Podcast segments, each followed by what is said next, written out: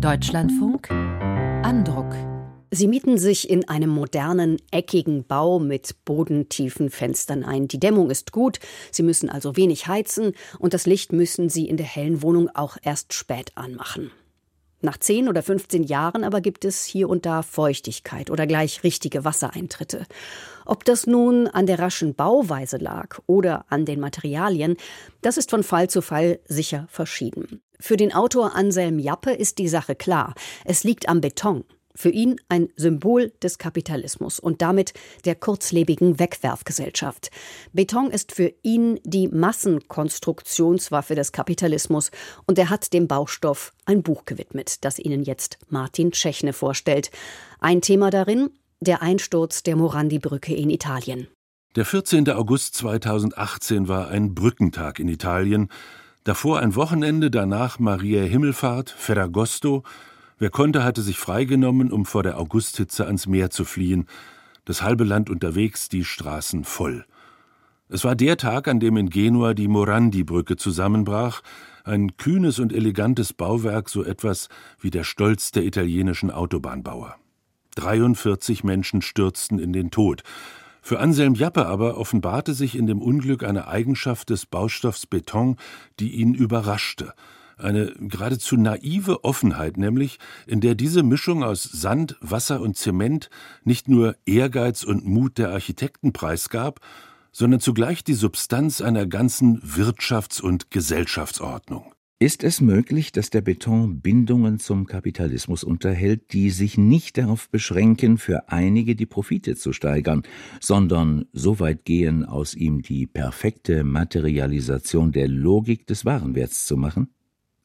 Dieser scheinbar harmlose Stoff, den die Engländer Concrete nennen, kann gut und gerne als die konkrete Seite der kapitalistischen Abstraktion betrachtet werden. Jappe ist Philosoph, in Deutschland geboren, Professor für Kunstgeschichte in Rom.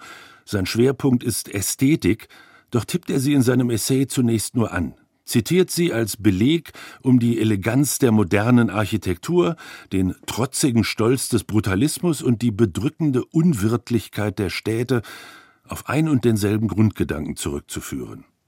Die Logik des Warenwerts, nämlich, die Jappe als Wesenszug des Kapitalismus zitiert, ist der stete und immer weiter angeheizte Konsum. Kaufen, wegwerfen, Neues kaufen.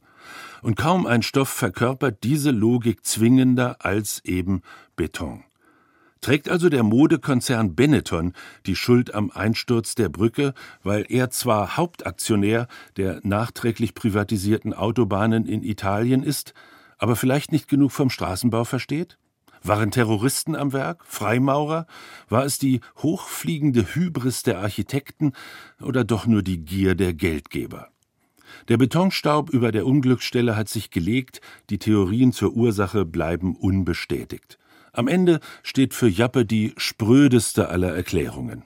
In Wirklichkeit ist die Morandi-Brücke eingestürzt, weil sie aus Stahlbeton gebaut und bereits ein halbes Jahrhundert alt war – Sofern nicht unverhältnismäßig hohe Summen für die Sicherung des Betriebes ausgegeben werden, wird die Haltbarkeit eines solchen Bauwerks schon nach 30 Jahren ein Problem.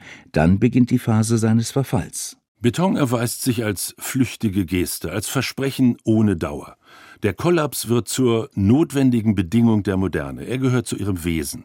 Und Jappe bezieht sich dabei nicht nur auf einstürzende Autobahnbrücken, sondern ebenso auf den Finanzmarkt, die Energiekrise, den Zusammenbruch von Gesundheitssystemen unter dem Druck einer Pandemie, auf Futurismus und Konstruktivismus, auf Stalinismus und sozialen Wohnungsbau, auf gigantische Staudämme, himmelhohe Wolkenkratzer und Meere überspannende Brücken.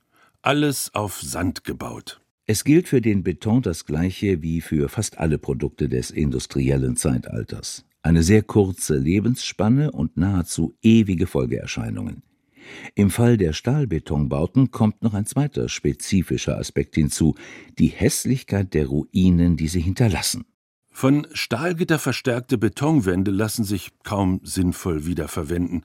Viel einfacher und billiger ist es, die Bauten einfach abzureißen und den Schutt irgendwo aufzutürmen.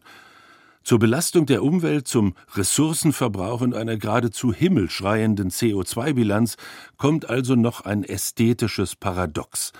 Eine Hässlichkeit der Ruinen, die jede neuerliche Verheißung solcher Architektur schon im Moment ihrer Entstehung Lügen straft. Eigentlich sieht Jappe nur einen Ausweg. Wir tragen unsere Kritik an der Architektur des industriellen Zeitalters, wie auch der Moderne und der Postmoderne, nicht im Namen einer anderen Architekturschule oder anderer Architekten vor.